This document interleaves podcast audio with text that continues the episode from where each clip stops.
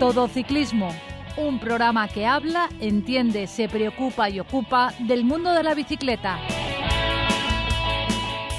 Muy buenas tardes, esto es Todo Ciclismo, un programa que habla, entiende, se preocupa y ocupa del mundo de la bicicleta.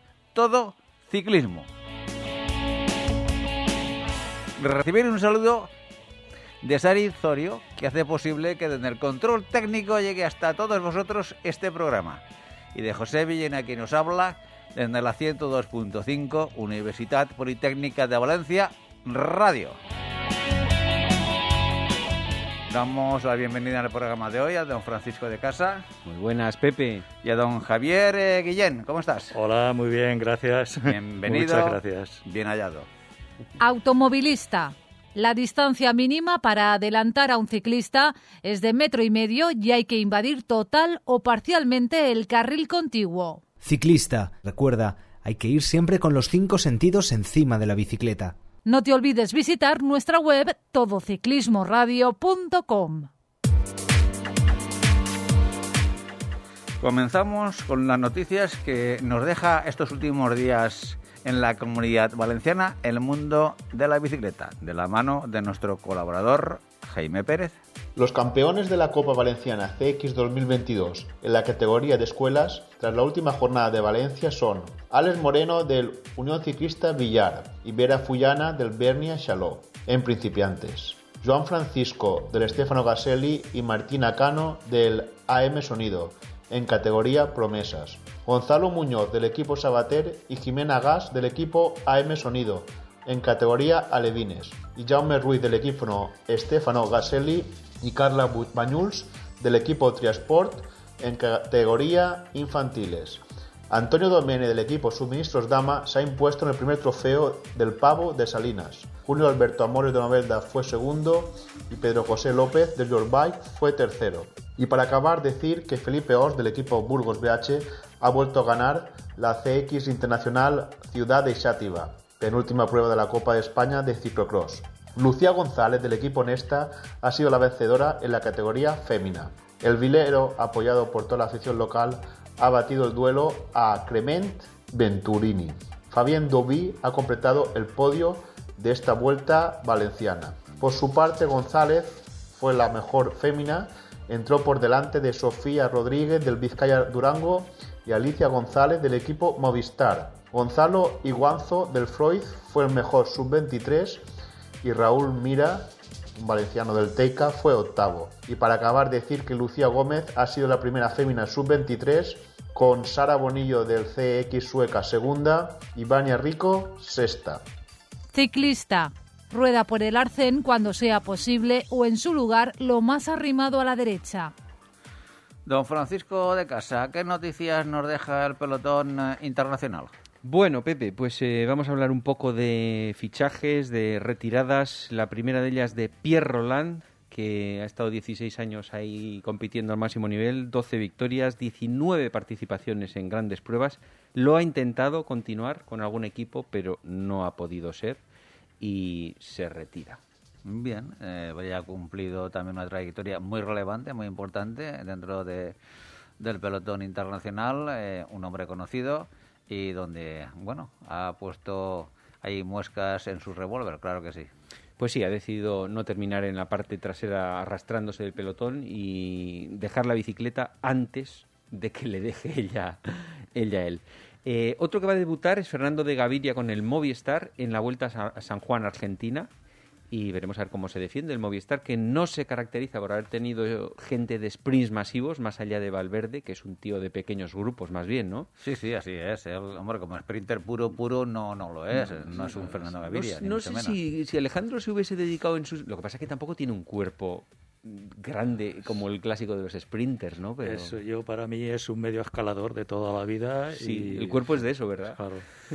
De todas maneras, yo creo que Movistar está apostando ahora ya por, por, por, por eh, ganar alguna prueba que, que, se llegue al sprint, porque bueno, yo creo que ha visto que tiene que coger puntos eh, sea como sea, en cualquier carrera que participe Y Sprinter, como bien has dicho, eh, históricamente el Movistar nunca ha contado con ningún es- con un, ningún Sprinter de máximas garantías, ¿no? Bueno, Gaviria es uno de los que están en la pomada y supongo que le dará bastante puntos, que es lo que quiere el equipo Movistar. Sí, además es un tío que está en su madurez, tiene 28 años, o sea que Sí, se sí. puede decir que para un sprinter probablemente sea el año. Ya Puede veremos. ser, ya puede veremos. ser.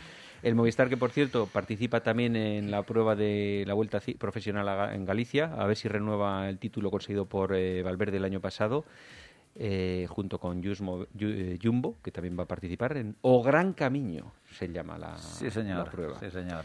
Luego tenemos a Thomas Froome y Simon Yates. Froome, sí, habéis oído bien. Todavía sigue ahí. Que van a abrir su temporada en, eh, de 2023 en el Tour Down Under. Froome, de hecho, yo lo he oído en varias declaraciones que dice que él todavía se ve con fuerzas con, para ganar un Tour. O sea, en- yo no sé si es que o vive fuera de la Oh, realidad bueno, o realmente sí que las tiene ahí y está todavía en fase de recuperación. Ti- Tiene que venderse. ¿Tú crees que es Sí. una cuestión de venta? Yo, yo pienso que sí, tiene que venderse. Eh, no puede quedarse limitado a, a correr eh, en medio del pelotón. Y- Sí. Y, y luego tiene que hacerse ver. Este año tuvo algún pequeño brote ahí de luz en alguna etapa, tal, Algún- pero es que fue que si lo Tuvo hace algún cualquiera, pequeño brote verde, pero realmente... si lo hace eh, cualquier sub-23 ni lo habíamos nombrado. Exacto. Claro. exacto. Está. El tema de, del, eh, de Chris Froome, hombre, yo no creo que sea por un tema económico, pero claro, si no está corriendo, eh, yo no sé dónde podría estar, bueno, en otro, en otro tipo de mm, relacionado con el deporte, que, tenga unos, unos ingresos, una ficha como la que tiene con el equipo del Israel, ¿no? Lo que sí es cierto que el Israel, pues bueno, con Froome tiene por una carta de, presen- de presentación importante, siempre se le nombra ya donde esté y al fin y al cabo eh, el sponsor lo que quiere es que se le dé notoriedad a su marca y, para eso invierte en los equipos ciclistas. Y también, a ver, no hay que olvidar tampoco que Froome, la verdad es que es un gran tío, ¿eh? O sea, porque siempre está Hombre, no. dispuesto a todo y, y Por ojo, y- supuesto. yo ya lo he comentado a veces aquí, que yo es que es un tío que le he visto en directo bajar un puerto saludando a todos los que le habían animado subiendo, o sea, diciendo gracias por saludar, tiene- gracias". tiene un don de gente, una eso- cosa eso por supuesto. ¿eh? O sea, Sí, es así, pero tú ten en cuenta que lo que estamos valorando es la ficha que cobra y el resultado que, que le está dando a- al Sí, equipo. pero eso es cuestión de los que le pagan, que le verán una rentabilidad. Eh, Es que estar en el número uno, bajar escaños y volver otra vez a estar ahí en la pomada, eh, eso está al alcance de muy poquitos. Sí, pero en, la, en la Y pomada, yo, en la pomada yo creo que él quisiera Sí, estar, pero claro. bueno, ahí- luego detrás vienen pisando muy fuerte. Sí, no, es eso, que por, además- eso por supuesto. Él yo creo que ha tenido la mala suerte de que justo es que ha venido Sí. una apisonadora de gente joven. Sí, O sea, sí, si sí, no vienen estas apisonadoras, igual sería otra, otra cuestión. Y, y yo no sé si sois de la opinión que yo cuando un equipo no tiene un verdadero figura, se dedica a- al sprint, a lo que estábamos hablando antes, a buscar gente que pueda ganar una etapa para rentabilizar lo que se paga, lo que se cobra. Claro. Sí, Eh, Porque todos no tienen la fortuna de tener un figura ahí efectivamente. delante del pelotón. Eso- Totalmente. sí, eso es así, pero mm, bueno, es que la ficha que, que estaba cobrando, al Era- menos la es que temporada de pasada, los top de, sí, de cobrar, es, ¿eh? es Sí. muy muy alta para el resultado deportivo. Sí. Ahora, el resultado comercial supongo que les interesará. Pero Sí. la cuestión es que se lo había ganado. La cuestión es que se lo había Sí, ganado. sí, ¿eh? sí, sí, sí, O sea, no, no- no venía de, no era una promesa, sino él, yo pienso que él ya estaba muy consolidado. Sí, pero tú sabes que el deporte, las victorias de hoy y mañana se han olvidado y mañana hay, hay que, Ah, no. hay que durar un año de hay que refrescar las sí, sí. victorias continuamente. Claro. Este año yo creo que ya no tiene margen. O sea, el año pasado, pues bueno, todavía puede ser un poco la cola de sus victorias y tal, pero este año yo creo que ya o realmente sí que da el salto o es que se va a dejar arrastrar. Lo que decíamos de Pierre Roland que se ha retirado Sí, antes sí. de tal. Y tenemos a Nairo Quintana. Ué, pero Nairo Quintana está ahí todavía. Sí, Nairo, Nairo Quintana sí. Ha bueno, prometido, ¿eh? Ha prometido volver. Sí, sí, sí, no, pero bueno, él está todavía y, el- y el- la temporada pasada consiguió algún triunfo y esto, estaba siempre en la pomada en las grandes pruebas. Bueno, Sí, sí, sí, él estaba ahí todavía, sí. Bueno, y vamos también con eh, rivales para el Giro, para eh, Evenepoel, que ya habéis, eh, sabéis que dijo que iba a correr el Giro. De momento le quieren conservar tanto a este tío, lo quieren ir eh, poco a poco puliendo. Y va a tener de rival a Geraint Thomas, que va a ir, y a Blasov. Que va un poco Bueno. Eh, va un poco con la presión de que su equipo ganó el año pasado con Hinsey, Hindley y mm, lo que pasa es que este tío también, el Blasov, a mí me da la impresión de que es otro de los que están a fuego lento. Sí, o se está- va poco a poco, poco Se está a poco, cociendo como ciclista, sí. y ya veremos si en algún momento da el super salto porque va, va, va despacio. Él dice, Blasov tiene un nivel muy bueno. él tiene decir, 26 años sí. y tiene en la cabeza, dice que no siente la presión de, no, el año pasado ganó mi equipo. No. Ya No. veremos a ver si eso es verdad. Pero bueno, tiene, tiene unas cualidades también eh, estratosféricas para estar ahí eh, en- con las figuras del ciclismo actual. Sí. Entonces la cuestión es que se lo tiene, eh, es decir, eh, ya que creo que más que una parte de la parte física es la parte, es la parte psicológica, que cuando Sí. te ves ahí eh, rodeado de, la- de- las grandes estrellas, ver la juventud que tienen y él ya con 26 años pues tenía que haber empezado a demostrar ya, cosas. que eso también es presión. Bueno, también es el equipo lo que, que quiere que haga él, ¿eh? Hay Sí. que tenerlo muy en cuenta porque igual no Ya, es ya. el que no es el que manda, sino es el equipo lo que te, le tiene destinado Sí. dentro del equipo. No, de todas maneras, Blasov también hizo una temporada muy buena. él, eh, ha hecho en, en el 2022 una temporada muy buena. Sí, sí, Vamos sí. a ver. Luego ya sabéis que la Astana despidió a Superman López por estar implicado en una trama de dopaje. Superman López se ha defendido, que en plan de que bueno, lo que hemos oído 800.000 veces, yo nunca he dado positivo, no tengo no sé qué, no tengo no sé cuánto. Lo que pasa es que al final hemos visto tantas veces, tantas veces la versión contraria que es que ya no sabes eh, si creerte a lo que dice la gente. De hecho, hay unas declaraciones de Armstrong también diciendo, perdona, perdona, Vinokurov, estás echando tú a, a Superman López con todo lo que tienes tú detrás en la carrera, que no deja de tener razón Armstrong también, ¿no? Bueno, pero ahora porque pero, sí que dio positivo Vinokurov sí, también sí, y estuvo, no, estuvo sancionado, estuvo sancionado durante dos años, quiero recordar. Mm. Pero lo que quiero decir es que eh, Vinokurov ahora mismo está como, mm, como director deportivo. Entonces, como director deportivo, él puede pedir y exigir con arreglo a la normativa interna del, equipo. Y él, su trayectoria anterior como ciclista profesional, pues será la, pues la, que, ha, la que ha sido. Pero ahora está en una nueva faceta. Pero te refieres que no cuenta, ¿no? Lo otro. No es que no, vamos a ver, eh, es que como si voy yo ahora de director de equipo de, de la Universidad Politécnica de Valencia. Oye, pues yo soy un globero, y porque yo sea un globero, si tengo cualidades Ya, que puede que y seas estoy bueno, capacitado. Sí, sí. para dirigir el, el- el equipo, que tiene que ver que yo en mis condiciones físicas sea de globero. Ya, eso tiene Bueno, razón. y tampoco vamos a cargarnos un figura por algo que totalmente no, no se sabe a ciencia cierta. Sí. Todos, todos, yo creo que muchos han pasado por ahí. Contador tuvo un problema muy gordo Sí. y está ahí. Y, Y está ahí endiosado y, también. na- y nadie le ha señalado con el dedo.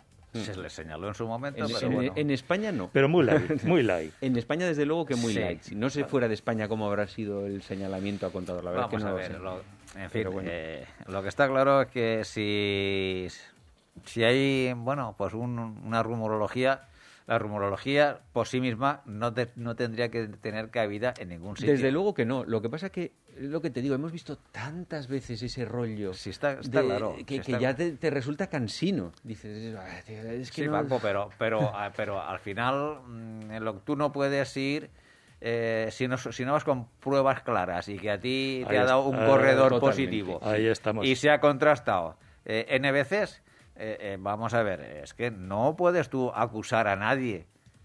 Ahora, porque la normativa interna de un equipo, claro, la normativa interna de un equipo dice, bueno, si alguien te ha mirado con, con el ojo mirando hacia arriba, ya estás señalado. Ya. Claro, sí, eso es que eso, es que Y, eso y es- luego, ¿qué es lo que te has tomado y para qué? Porque lo que ayer no era malo, hoy sí lo es. Sí. A lo mejor por un simple dolor se han tomado algo y, Sí, y, y eso no, no, no pasa, ¿no? exacto. Pues sí. Y ya para terminar las noticias por hoy, eh, queda ya poco tiempo para que se presente la Vuelta a España, que será el 10 de enero en el Palau de la Música Catalana de Barcelona. Va a ser del 26 de agosto al 17 de septiembre, no se sabe todavía el recorrido, ¿No? pero sí parece que va a pasar por tres países y se subirá el Tourmalet por el lado francés y el Angliru. Eso está como filtrado, ya veremos a ver si se cumple o no. En cualquier caso, son te- dos ¿Tendremos la suerte de, que, de verlo por aquí, por la comunidad? Uf, eso no- ¿Eh? no lo ¿Vosotros sé creéis, todavía, que, pero- creéis que se ha hecho algo por que vengan? porque vengan aquí a la comunidad. Pues eh, es que fíjate que todos los profesionales que entrenan en esta zona se conocerá muy bien todos los puertos, sobre todo en la zona de Alicante. Entonces le- hasta les vendría Es- bien, ¿verdad? Es, es lo que yo digo. Vienen aquí a entrenar, porque vienen aquí a entrenar, eh, sobre todo la parte de Alicante, de Denia, Calp y todo esto, y luego no se traen la carrera aquí. Yo es que eso Pero no, es que la- no la- termino Sí. de entenderlo. Y Alicante es una potencia que Sí, podría sí, llevar la hombre. vuelta a España allí. Sí, pero- Yo he estado la semana pasada allí y te puedo asegurar que he visto varios equipos allí con sus Claro. coches entrenando. Sí, yo, yo me crucé el otro día con, con la G2R. ¿En, en Valencia o de- también Mira, por pues la zona de Alicante? justamente en la carretera del Burosquil, para que no los conozcan, es de la carretera Sí, que, Cullera, que, la de Cullera, que- que que de sale, que sales de Cullera hacia Tabernes. O sea, digamos que baja de, Bailina. Val- de Sí. Cullera hacia el sur. A la hacia- izquierda, a la izquierda de Taberna. Ellos, yo iba hacia, hacia, hacia el sur, hacia Tabernes de Bailina, y ellos iban hacia Cullera. Claro, pues ellos, ve- ellos venían hacia, hacia Valencia. Pues igual venían de, igual venían de por allí, de Alicante. Sí, sí, claro, seguro, seguro. Seguro. Ujú. Y la verdad que, que- que- No, y- y impre- Ali- impresionante y- rodar con ellos, solamente cruzarte con ellos Oh, en carretera. es un im- espectáculo, Impresionante. es un espectáculo. Y- Impresionante. Y, lo que comentamos también, que en Alicante no deja de haber unos puertacos en toda regla, ¿eh? porque tenemos ahí a Bernia, que, Sí. que ahí fue donde eh, se hizo conocido Pogachar, no sé si os acordáis, en Sí, la Vuelta sí. a Valencia, Sí, que le pegó un repaso a todo el mundo allí. Pues Bernia es un puertaco digno de ser final de etapa. ¿eh? Sí, lo que sucede es que eh, el organizador que diseña las etapas pues tiene que, ver también la opción de que todo en, a lo largo de, una serie de años pues que transite la, la- la vuelta por todas las, comunidades autónomas y al fin y al cabo tú ten en cuenta que el, el organizador está buscando también un recorrido y, y- y al mejor postor los, Eh, bueno, sí, los sí, ayuntamientos y A- a demás ver, yo creo que postores habrá en muchos sitios, pero también le tiene que coordinar un poco Claro, claro. con el con que no tengan un desplazamiento Hombre, claro, salvaje. está, claro que toda la organización, mover todo le- todos los equipos de una parte a otra, pues requiere Sí. mucho esfuerzo Pero- y, pero es y verdad que- dinero. pero, que- pero l- las comunidades son las que tienen que realizar el esfuerzo. por- Sí, y Alicante es sorprendente que no haga y- más por, por- porque y- tiene lo tiene todo. Y, Tiene y la comunidad valenciana es una de las principales potencias Sí. en el ciclismo y de, y de afición. Sí, es cierto, es cierto. O sea, es, es sorprendente. Todos nos quedamos hablando porque cada vez en los almuerzos cuando te juntas, pues siempre estás comentando lo mismo. ¿Por qué aquí no? Porque aquí a lo mejor te hacen un día de una etapa y, y tienen que cambiar a otra provincia. Pues habría que preguntarlo a ver a, a- a los políticos. al- al- bueno, sí, a los políticos Sí, y sí, al no, no, organizador yo- a ver qué nos cuentan. No, pero lo que te digo, que muchas veces eh, el político tiene parte de que puedan estar aquí o no, mucha parte eh, de responsabilidad, pero también es cierto lo que te digo, que el organizador pues lo que no puede es ir de un, de un día para otro eh, pues haciendo eh, recorridos neutralizados muy grandes, ¿no? Claro, eso también, sí. Entonces se tiene, bueno, tiene que cuadrar un poquito todo. Y, y hoy organizar una vuelta ciclista de la índole como el Giro Tour o la Vuelta a España tiene que ser de una complejidad tremenda. Sí, sí, Ojo, yo, eh, yo tengo la experiencia de haber organizado algo cuando lo hacíamos en Alventosa y Cuesta. Y, y hablamos de tocabas organizar- tres provincias, Valencia, Cuenca y, Y hablamos de organizar una y Ter- peña. y Teruel. y, Sí, sí, sí, sí. O sea, imagínate una y eso, cosa- hablamos de una peña eh, Sí, sí, así. que no es lo mismo. Bueno, don Francisco, ¿alguna noticia más? Nada más de momento, Pepe. Bueno, pues por este año dejamos las noticias aquí. El año que viene seguro que habrá más. Esperemos que mejor. Automovilista. El claxon está bien si se usa como aviso, pero nunca para molestar. Ciclista. Es conveniente que salgas siempre que puedas en grupo. Síguenos en Twitter, arroba todociclismo UPV. Bueno, lo primero que, que, me, que- que me gustaría comentar eh, es que hemos incorporado hoy a un nuevo colaborador que está ya interviniendo afortunadamente y nos lo hemos presentado debidamente. Y no es otro que Javier Guillén, donde eh, va a estar con todos vosotros pues a lo largo de mucho tiempo, espero y deseo, porque es un, un fichaje que, que, bueno, que sabemos de buena tinta que es amante del ciclismo, practicante de ciclismo. eh, bueno, ¿cuántos años llevas en el mundo de, de- Pues de te, la puedo- bicicleta? te voy a decir que seguro es 40, pero tengo 62 recién cumplidos de ayer. Pero ya, según mi madre, ya me daba el plato de la comida con la bici. Montado en la bici, ahí en Burjasot, en la zona del pozo. Iba detrás de mí con el plato y yo con la bicicleta. Pero tú llegaste a intentar competir. ¿O cosas? No, no, no. O sea, era no, no, afición, no, ¿no? por, por los estudios y el trabajo, pero era afición a tope. Pero tú sí, y sí que llegaste a soñar con ese tipo de cosas. De, "Voy a participar Pues en el Tour. No, te, era te- simplemente te- te planteas, te planteas el hecho de competir, pero como no tenía la oportunidad de salir a la carretera todos los días, yo intenté despuntar un poquito, pero era consciente de que me estaba muy limitado, muy limitado para dar el salto y luego pues el tema económico como siempre pues no, no te dejaba. ¿Y te acuerdas cuál fue tu primera bici de carretera? Pues, a ver, era una Zeus, una Zeus, con un cuadro que, que ya tenía tres o cuatro manos. y me la estuve arreglando a piezas y hice un poco de mezcladillo de piezas y con eso salí. Me ¿Y acuerdo cuán- Y cin- piñones cinco tendría? piñones. Cinco piñones y, y La- sería, la- que era, vamos, era de lo más alto de gama que había por entonces. y sería Era- 42, 52 de Sí, plato. hombre, te lo puedo decir que era un 52, 42 42 sería, de sí. plato y atrás llevaba un 21. ¿Y, y con esa subías los Subí, lo mismos, subía los todo. mismos lo- puertos lo- de ahora? El, lo- el famoso Men- menos la valenciano. frontera, menos la frontera. Pero subía, vamos, al Cula, subía al Garbí. Porque el piñón más alto, ¿eso que sería? 20, 19. o Del 21. 21 yo ya pasé a, a- a tener un 23. Y ahí hubo, entró el famoso, no sé si lo conocéis, el famoso Everett. que No, eso no sé lo que es, Bueno, ¿qué es pues eso? es un grupo de piñones que iban compacto y era de aluminio y entonces yo lo compré ahorrando del trabajo y me lo monté como si fuera eso, vamos, ¿Pero qué el regalo de los eso? dioses. ¿Qué- qué- qué Pues era? era? de aluminio, un- era de 7005, el- creo que era.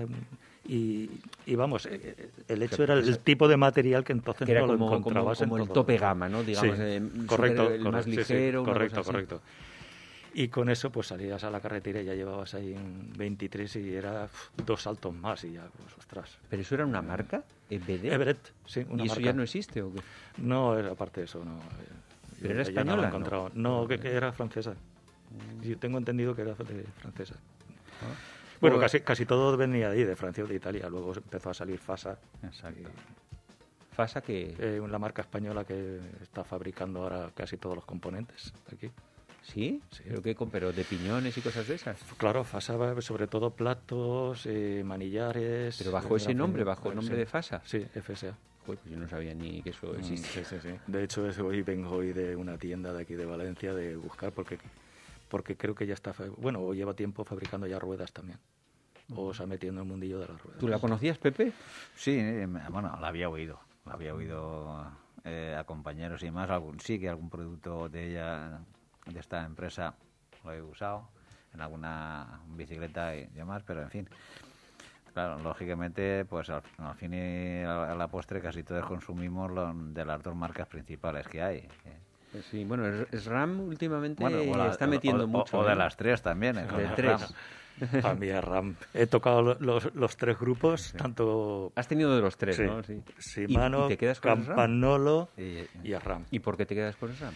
Pues me quedo ahora con el RAM. Por la- ahora mismo pues, llevo el electrónico, tengo que decirlo. Llevo el electrónico, el ETAB, eh, la SX. Mm. Y para mí es una maravilla. Es el sistema Bluetooth va encriptado, no hay manera de... Antes te toca la primitiva que te puedes combinar con un compañero. Y luego el sistema que tiene de baterías son, como sabéis, son intercambiables. Aguantan bastantes kilómetros, no los 2.000 que prometen, os lo tengo que decir, porque en una etapa normalita de 100 kilómetros yo llego a contar ciento y pico cambios, que parece una tontería que no lo contamos, pero llegamos a cambiar más de 100 veces los 100 piñones. veces. A mí yo casi te digo que Sí, me sí. parecen pocas. Sí, sí, 100 yo, yo por ahí tengo Te las parece- estadísticas en el te teléfono. lo porque- pone, eso te sí, sí, marca. eh, sí. Eh, hay una app de RAM donde te dice eh, las veces que has cambiado el tiempo y la distancia que has utilizado. de- Y, y dices que en llano 100 veces. ¿Y en una de montaña? Pues ¿O en, no te hombre, acuerdas? de- en una de montaña pues no, no sabría decirte, pero a lo mejor menos, ¿eh? incluso menos que en una, de, en una de carretera. Pues en una de carretera tú vas con una grupeta y, y te pones delante llevas un desarrollo, te pones en medio y llevas otro. Y a lo mejor en un puerto de montaña no cambias tanto. ¿eh? Que- que- que- No lo pues- sé, pues- oye, eso tienes no que mirarlo un día y ¿eh? nos lo Sí, dices, sí, a ver qué, A ver, qué- qué sí, diferencias hay. Pues mira, en, un- en una de las salidas que tengamos lo voy a, voy a hacer una comparación y me lo apuntaré. por. Venga. Perfecto. Pues Javier, bienvenido a esta tu casa. Muy agradecido. y donde, bueno, ya hablaremos que esperemos y deseamos que estés aquí por muchos años en sustitución de alguien que seguramente será este su último programa. Y no soy yo. Y, y no eres tú. pues eh, lo dicho, Javier, no- bienvenido a tu casa. Eh, Paco, hoy vamos a hablar de un tema que nunca hemos tocado y es curioso. Pues no, es curioso, Y es sí. muy curioso eh, el por qué. Sí, porque eh, fíjate, yo he vivido en Bilbao, en Madrid, luego me vine aquí a Valencia y cuando llegué aquí vi la posibilidad de salir en bici y tal por, por un tío que por la calle me lo crucé y me dijo, vente con nosotros un día que somos una peña y no sé qué. El concepto de peña ciclista Sí. yo no tenía claro, o sea, yo no sabía que existía, digamos. O sea, yo en otros sitios eh, más bien es quedas con tus tres amigos y ya está. Pero aquí en Valencia, no sé si en todo España, yo no lo sé, Sí, eh, está bastante implantado el tema peñas ciclistas. Que Bueno, es- peñas o clubs. o cosa- clubs ciclistas, sí. no sé muy bien cómo llamarlo. No sé Sí, si sí, se bueno, puede lo, lo- lo mismo, Bueno, lo- mismo, Aquí, aquí mismo. en la Comunidad Valenciana seguramente pues estamos más acostumbrados al tema del peña Sí. y por ahí fuera a lo mejor es más Bueno, más en, ter- común en términos el oficiales término. hay, hay que diferenciar lo que es un club eh, de una asociación, porque te- te- son diferentes. Un club tiene sus, sus términos legales y la asociación otros. Un club está más definido a un determinado deporte y una asociación, pues yo pa- para mí no. Me imagino que habrá más entendidos por ahí que lo puedan explicar, pero una asociación, pues como su nombre indica, eh, representa prácticamente a profesionales autónomos que del deporte. Y un club, pues, es una asociación de amigos donde o amigos o interesados que se dedican eso a fomentar el- un tipo de deporte con unos estatutos, por supuesto. Pero es, bueno, es los clubs que hay montados en Valencia sí que son así, digamos, oficiales. sí, bueno, Hay, sí, alguno, muy, hay, alguno muy antiguo, ¿no? Porque Sí, el, la el, Veloclub. el- el Veloclub este, ¿cuántos años tiene? pues te lo, puedo, te lo puedo decir. Te lo puedo decir porque la Veloclub este se fundó en 1912. 1912. 1912, es que es una pasada, que luego ¿eh? tiene Eh, 110 tiene, años. tiene la fama, es- es- según ellos, me imagino, de ser la fundada más antigua de España. Oh, es que 1912 es Claro, de- estamos hablando de 110 años de, de antigüedad. Y si realmente han, han estado activos los 110 años, bueno, podemos parar. imagínate la de Sí, ciclistas sí, sí. Podemos, es- de- descontar el, el- el Eh, tiempo. empezaron antes de la guerra, tuvieron Exacto. que ver un poco de parón y luego Exacto. después de... Sí, sí, sí, a eso me refería. Aparte eran organizadores de eventos, eh, hacían un- creo que una subida de un puerto, no sé si era el de Buñol, que según recuerdo por ahí. En plan eh, Sí, cronoescalada, sí, sí, una algo prueba así. ahí. Luego hacían también una carrera que era sin cadena Ah, sí.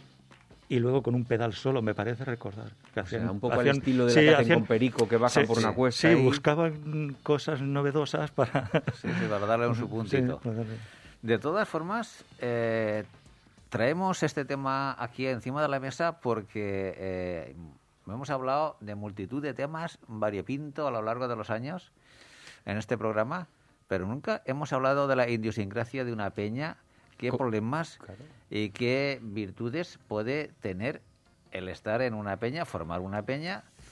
Y cuando un ciclista, como te pasó a ti, Paco, te contactan a través de un amigo o a través de, de la propia carretera y se interesa en incorporarse a una peña o a un club ciclista. Lo que pasa que esto yo creo que tiene ventajas e inconvenientes. ¿O no? ¿Tú cómo lo ves? Yo- sí, yo, puede ser que tenga una serie de ventajas y otras inconvenientes. Inconvenientes. Así, yo hablo como usuario, no como, digamos, eh, como usuario que va a una peña. Que para ti estás más Bueno, como, como socio de como una socio, peña. digamos, Sí. ¿no? Que probablemente depende de tus aspiraciones, pues hay gente que estás obligado, bueno, obligado entre comillas, a que vas los sábados a- o los domingos a una hora concreta y a unas etapas concretas que se predefinen, porque en Sí. las peñas se hacen su calendario global para todo el año Exacto. y se lo hacen, bueno, ca- cada una sigue sus criterios. depende del año, pueden hacerlo más duro o menos duro, depende de que decidan, imagínate, ir cuatro, un grupo grande a una quebrantahuesos o un no sé qué, pues probablemente ese año se confecciona un calendario a principio de temporada con mayor dureza que otros años.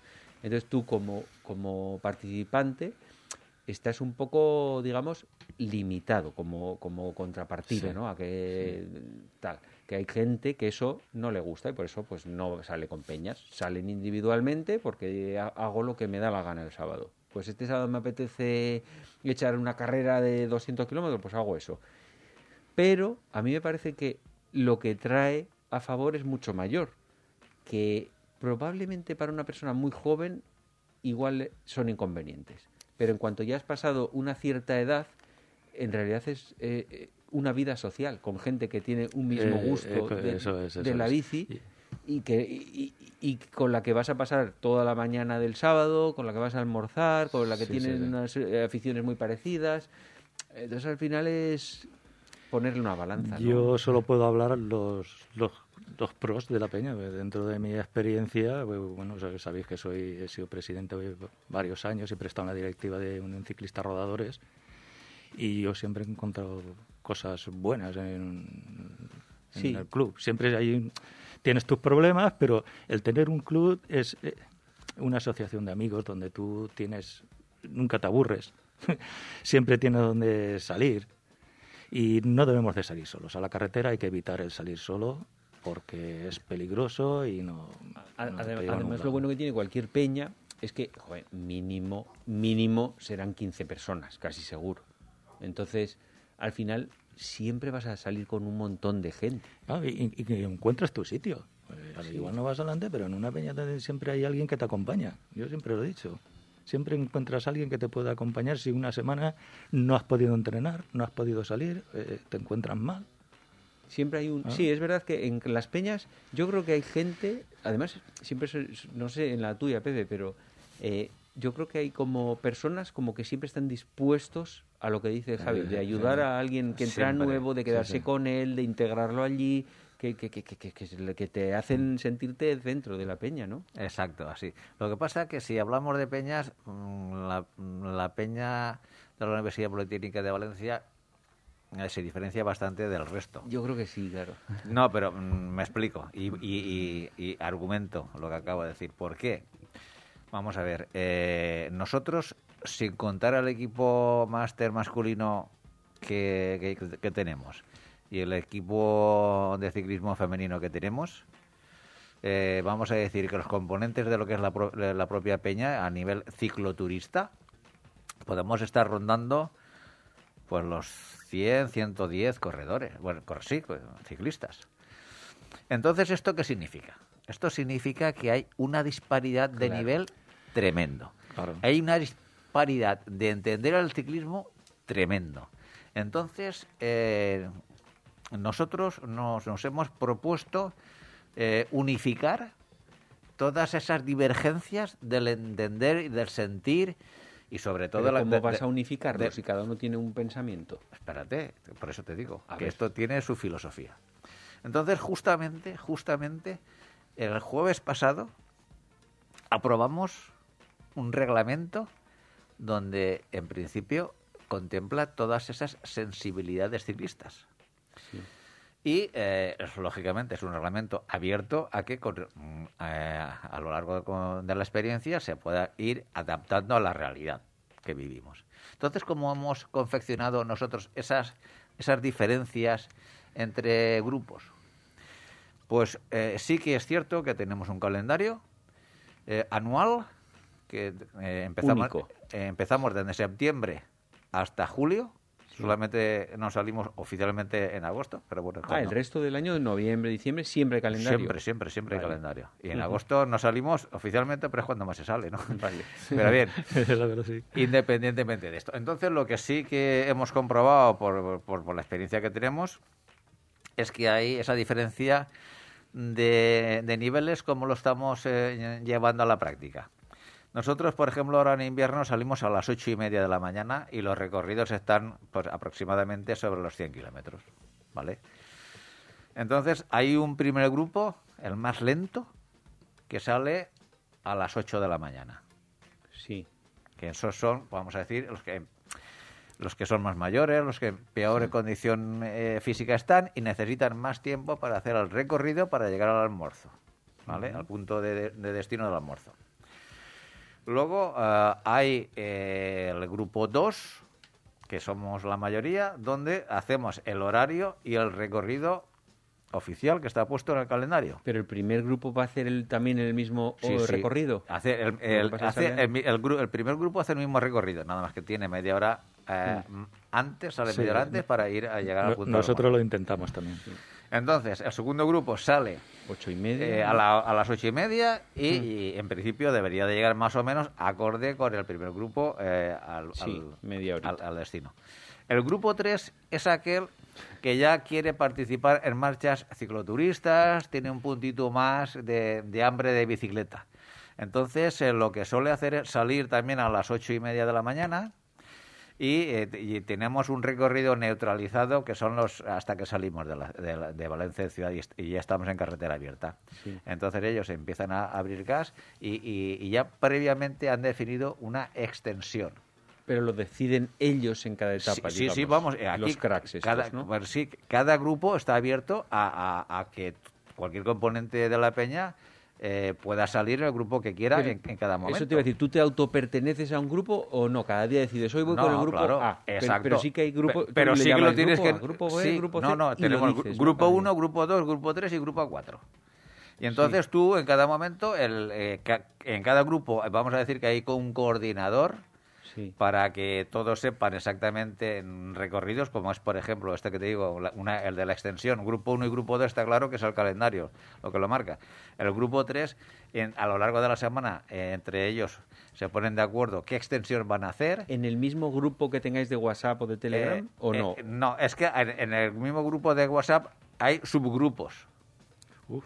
Y entonces tú quieres Estás estar... montando ya un pollo aquí, Pepe. No, pero no, es, no es tan complicado. Entonces, dentro del, del grupo general tiene Sí. subgrupos. Tú quieres estar en el grupo 3, que es el de, las extensiones. Tú puedes estar en los cuatro grupos si quieres. Vale, o sea, tenéis cuatro grupos, ¿no? De- Sí, pero que tú, yo, yo Vale. solamente quiero estar en el grupo que estoy, que es en el 2, donde hago la salida oficial Vale. y ya está. Los demás no quiero ruido, no que, que se organicen ellos.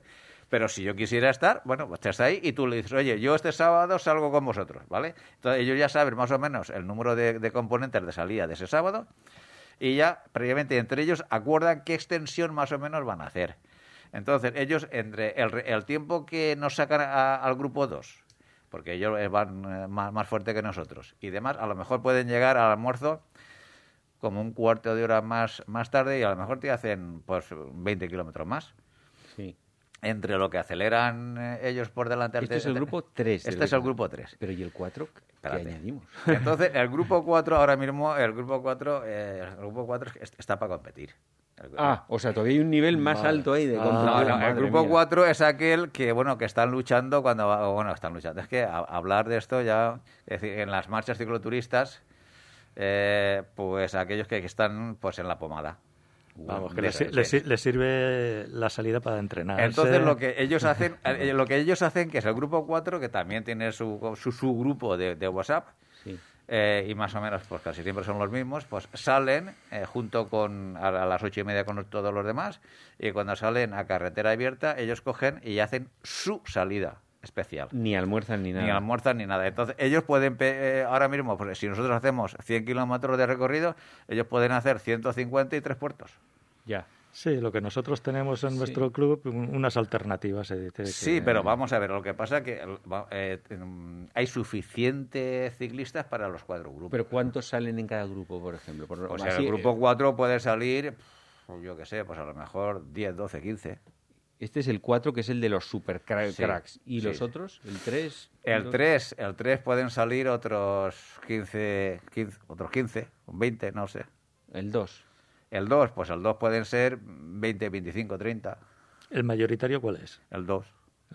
Pero entonces sois una brutalidad de gente. para Estamos lo- hablando- hacer los este- almuerzos y eso, por ejemplo, ¿cómo lo Eh, he dicho que, por ejemplo, que aproximadamente pues seremos unos 110 o así. Sí.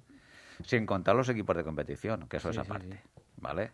Luego, luego ya están los equipos de competición, que esos vienen puntualmente cuando hacemos alguna etapa específica, como es, por ejemplo, cuando la etapa anual que unimos los tres campus.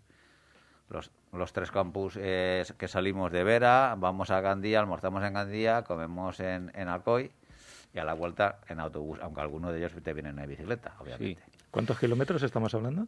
Eh, lo de Alcoy, Sí. Pues El te salen unos, unos 140 kilómetros y bueno, algún puertecito interesante. Más volver, el que quiera Más, volver. ese más al que quiere volver, claro. Es- Sí, bueno, nosotros hemos 200, hecho la etapa de Gandía y volver por la droga también. Ento- son más de 180. Sí, ¿no? sí. Sí.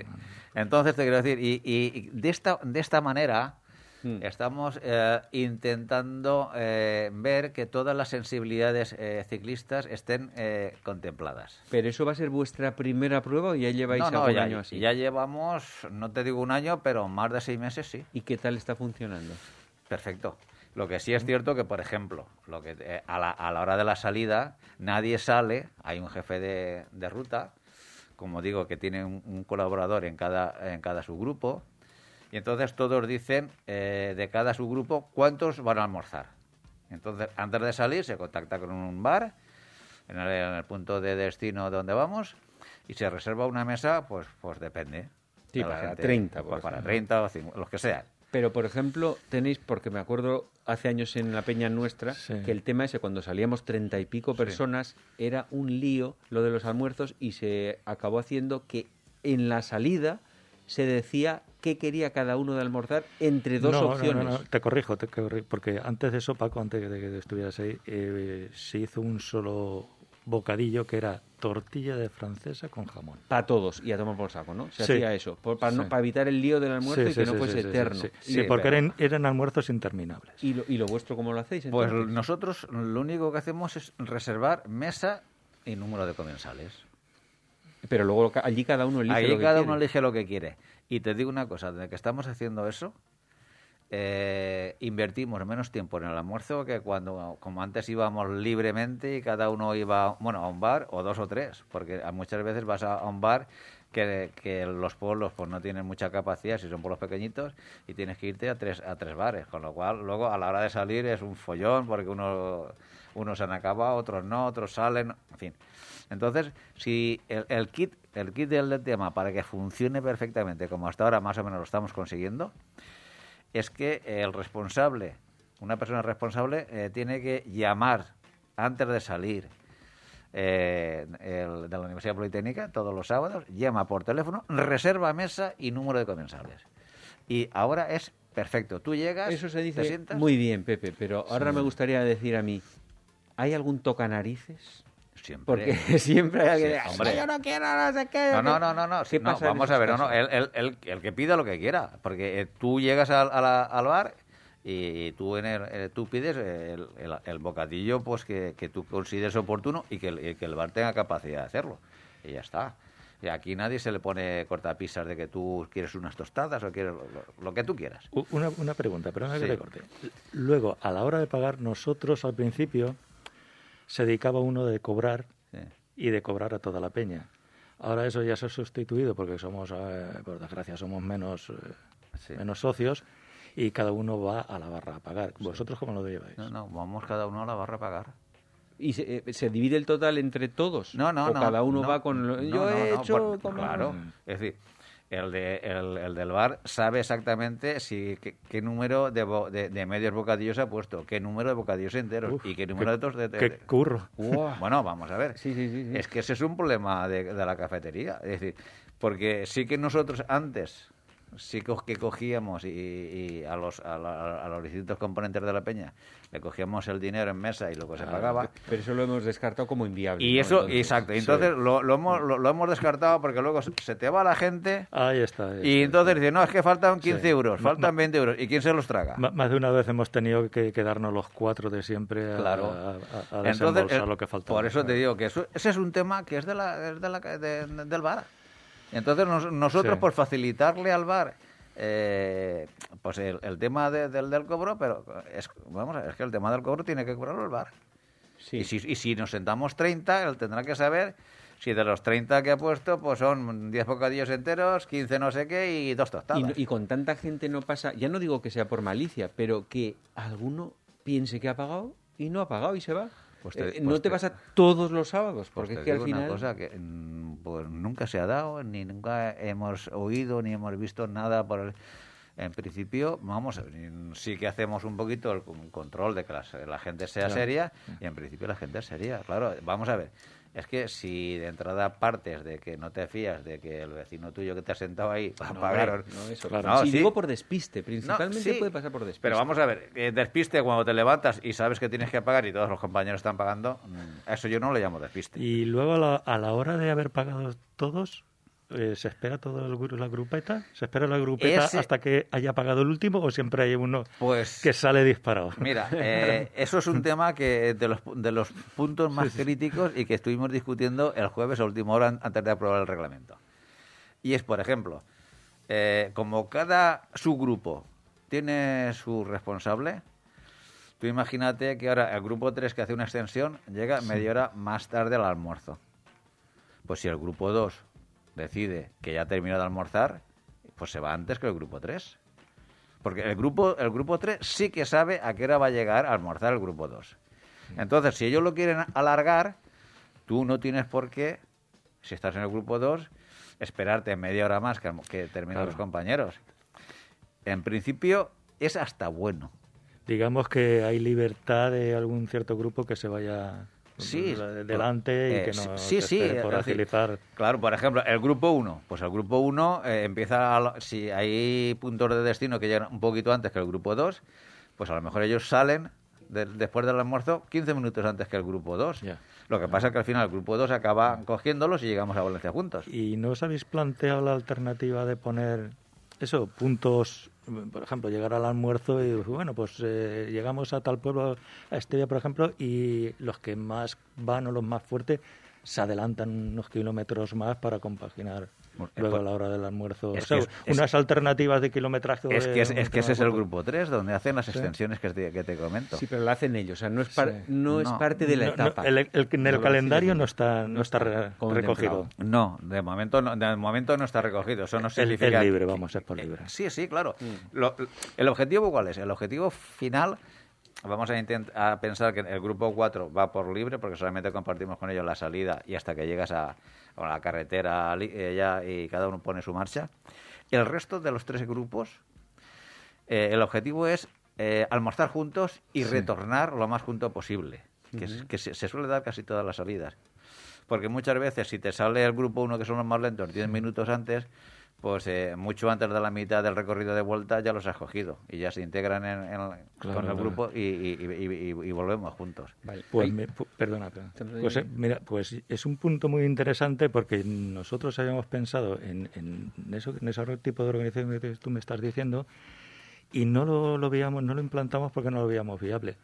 Eh, sí que es verdad que tenemos implantado pues la alternativa de hacer más kilometraje, por ejemplo, ir al siguiente pueblo, los que más, digamos, más fuertes están o algo, o subir y bajar un determinado puerto.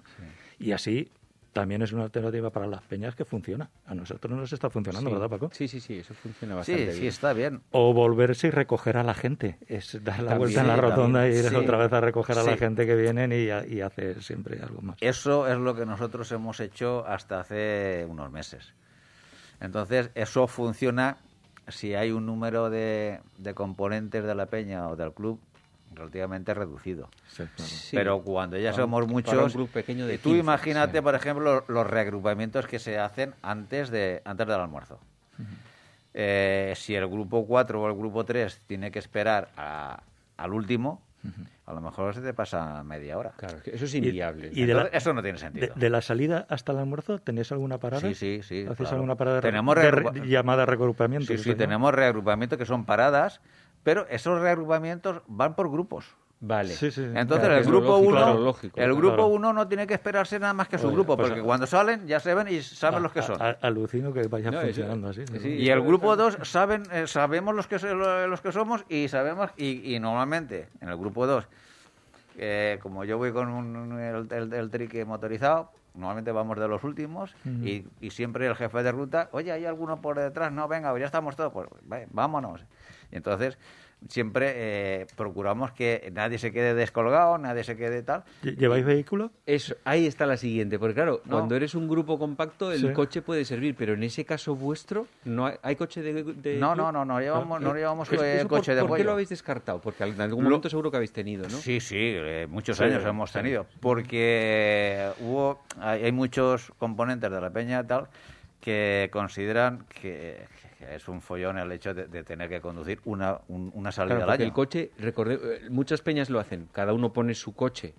y sale un sábado él con su propio coche y deja de salir en bici, o hay un coche de la peña en una cosa muy potente, tipo la de la UPV, y cada semana lo conduce una sí. persona. Es- hay esas dos modalidades así se me ocurren, ¿no? Sí, pero las, las contras. Que, Las contras que- luego dentro del- de la peña siempre hay el típico que pone la excusa de que hoy no puedo y luego lo ves aparecer con la Eh, bici. Exacto. Entonces, Es que, y eso se da bastante. Sí, el, se pro- da el bastante. problema, el problema es que nosotros eh, hemos sometido a votación si queríamos eh, furgoneta de apoyo, bueno, una furgoneta de...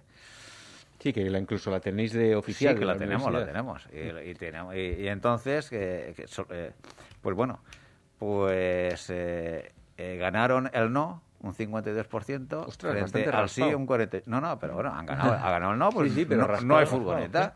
Si de, aquí a, democrática manda. si de aquí a unos años se decide o se piensa o se escucha que a ver si se vota otra vez, pues se votará. Lo que tienen que hacer es las casas. A nosotros estuvimos unas semanas que nos dejaba, la casa Hyundai nos dejaba un coche de apoyo libremente para conducirlo nosotros. Y estuvimos así unas semanas. eso fue una que no sé por qué se descartó eso. Sí. Sí. Lo que pasa es que bien eso. tienes que conducirlo. Eh, claro, el, el problema, el problema es lo de siempre, es decir, que mm, yo soy de las personas que sí o sí quiero furgoneta de apoyo, vamos, sí o sí hasta que se ha votado y, y es que no.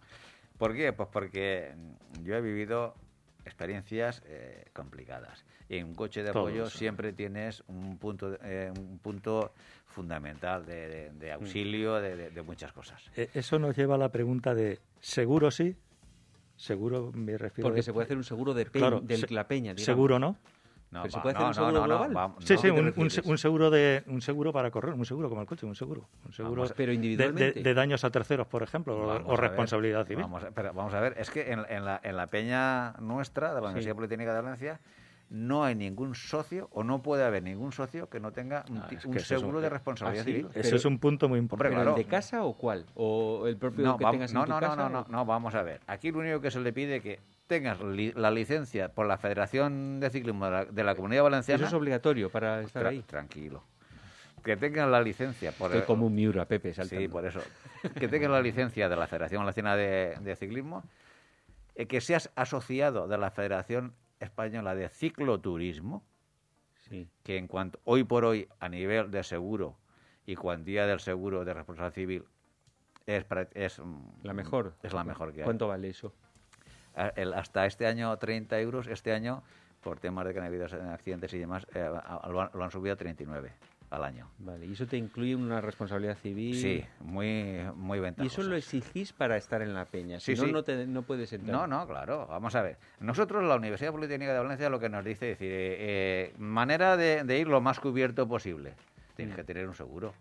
Porque es una actividad fuera del recinto universitario, donde se corre un riesgo. Sí. Eres un vehículo que está circulando por las carreteras y entonces tú tienes que estar cubierto ante ese riesgo. Pero yo diría, Pepe, no lo sé, ¿eh? pero yo diría que eso no es el estándar en las peñas Bueno, y que, y que pero- no suele ser así. Pero, Sí, vamos, pero, sí. vam- pero vamos a ver, es que cada peña se organiza sí. libremente como... A tener en cuenta que la peña de la UPV al final estás hablando de una peña muy potente. O sea, es una universidad, no Sí, tiene Claro, nada se- que ver se- con se- la se media sale, de peñas. se sale de, de lo habitual. No, pero- las peñas como el Raíl o la de Masa Magrel. Sí, pero, pero tú, pero vamos a ver, estamos hablando de una cuantía de 30 a 40 euros al año. Sí, que, que está claro. Entonces, con toda la inversión que nosotros hacemos en la bicicleta, el mantenimiento y tal, ¿no vas a ase- a asegurar por, un año- por 30 o 40 euros al año la responsabilidad civil que tú puedes hacer? Ah, Yo, yo la tengo, desde luego, y me cuesta eh, 22. eh.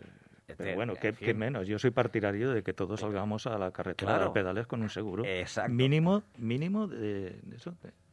De- de daños a terceros. Claro, es que es, lo que te digo. Entonces, mm, aquí hay unas normas que ya nos, nos fija la universidad, como te digo, mínimas, que tienes que, sí o sí, es decir, tú tienes que tener una eh, la- tu responsabilidad cubierta.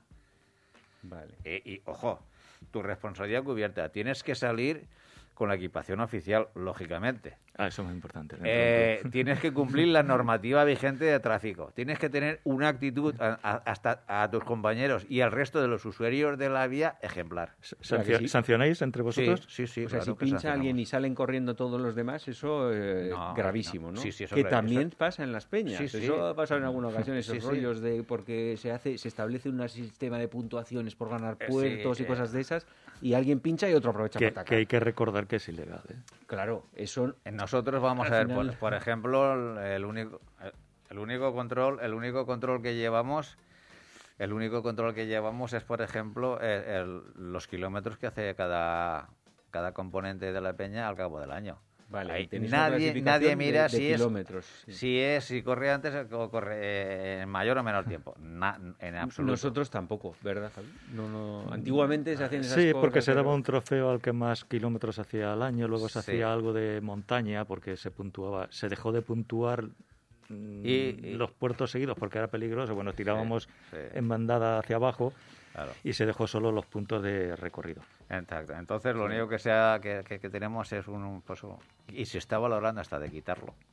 Lo de los kilómetros Lo que de los lleva cada kilómetros, pero en fin, de momento está puesto. Claro, porque eso tiene que haber alguien que se encargue. Sí, sí, claro, por supuesto. Hay cada, cada uno en el almuerzo eh, eh, firma como que eh, ha hecho ha hecho la etapa hasta el almuerzo. La como- y como tienes que volver a casa, luego ya. no hay problema que tienes que volver. Pero, por ejemplo, y cosas como la ropa, que al final siempre esto es un marrón que le tiene que caer a alguien. Siempre, Entonces, hombre, ¿eso claro. cómo lo gestionáis? ¿Cada año le toca a uno o, o Bueno, es el vamos mismo? a ver. Ahora mismo hay compañeros jubilados y tal, que ya disponen un poquito de tiempo y son los que en principio están eh, tomando la responsabilidad de que la ropa sea mm, la que necesita cada uno en cada momento. Bueno, en- esperamos, a lo mejor al cabo del año hay un, un pedido dos de ropa.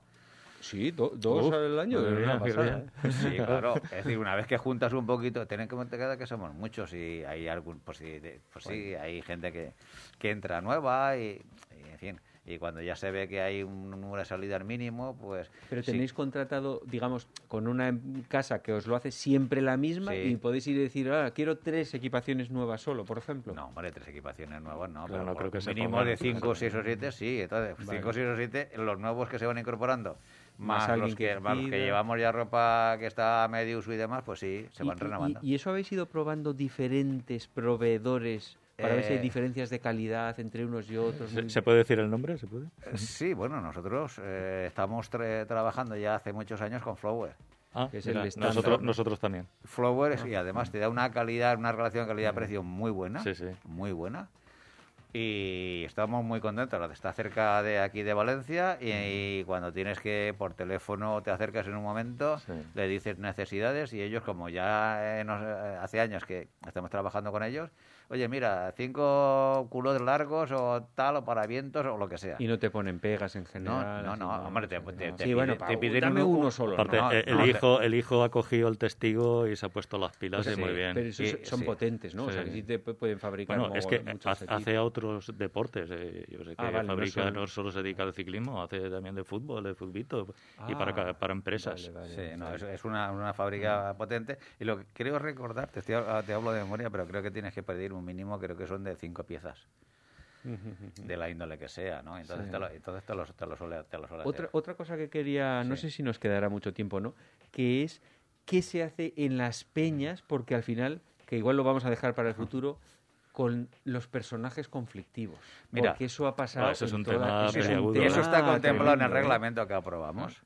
Y entonces, eh, eh, personas conflictivas, es decir, personas tóxicas hay en todo lo, en, todo- en- en Mm. todas las relaciones sociales, sea de la índole que sea, siempre. Entonces, eh, lo que hemos contemplado es que eh, hay una junta directiva que va a estar formada por, por varios miembros y, lógicamente, cada mm, mm, tiene que contemplar de los cuatro grupos que hay, al menos uno de cada grupo, para que estén todas las sensibilidades ciclistas en la junta directiva. Y eh, luego, cuando se ve ya reiteradamente que un compañero hace algo fuera de la norma, se le llama la atención verbalmente. Por algún encargado, digamos, por el Por la- jefe del grupo. por- o por- la junta, por la junta directiva. Ah, vale, vale. Por Sí, pero poco- por- ¿el portavoz es el presidente o es Sí, el el, secretario? el presidente es el presidente, el portavoz es el presidente. Y si hace caso omiso, se le retoma, se le dice mucho más contundente si, si, y si sigues eh, sin hacer eh, caso, la Junta Directiva tiene la facultad de eh, expedientar y, y expulsar al, al ¿Y compañero. ha pasado? Hasta ahora no, porque te digo, es que lo hemos aprobado el reglamento. Lleva poco eh, tiempo eh, eso, sí, ¿eh? pero vamos a ver. eh, si hubiera pasado ya sería la leche. nosotros- eh, nosotros, nosotros tenemos Sí, eh, no, no. eh, experiencia de otros años.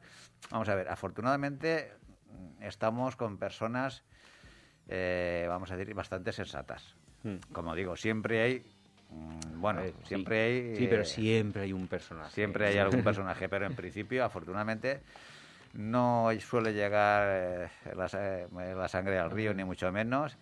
Y hablando y comentando se suelen eh, subsanar eh, temas. Lo que sí que hay veces que, eh, recuerdo eh, hace muchos años, un personaje que ni por activa ni por pasiva mm, se- nos podíamos hacer con él.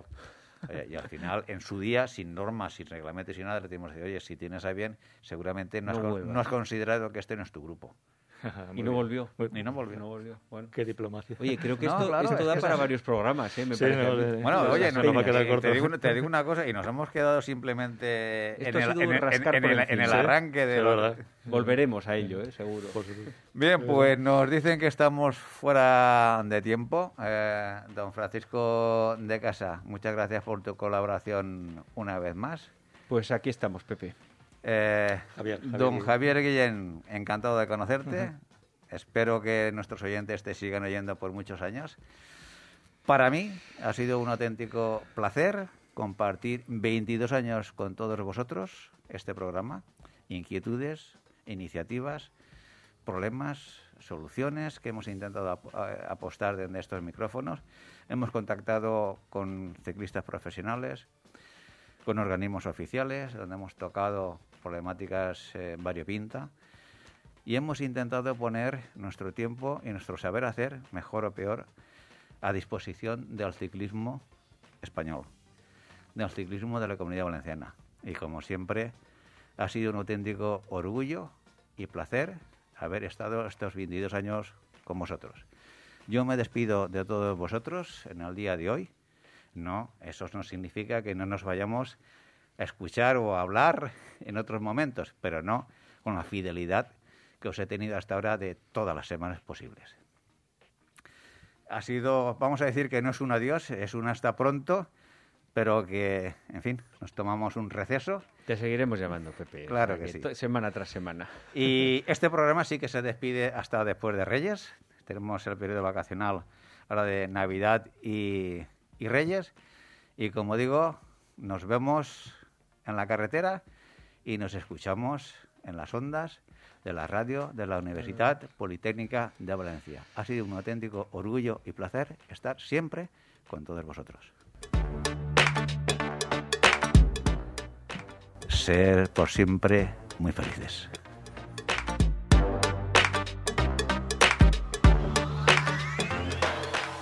No te olvides visitar nuestra web todociclismoradio.com. Acuérdate de ponernos una reseña en iTunes.